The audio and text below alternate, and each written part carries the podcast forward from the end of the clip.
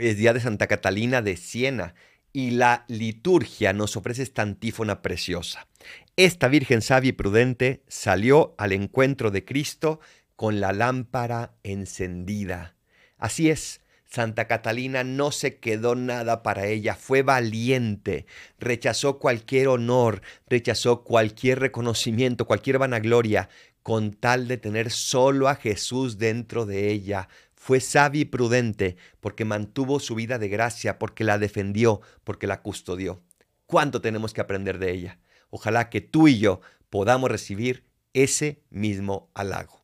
Soy el Paradolfo. Recen por mí, yo rezo por ustedes. Bendiciones.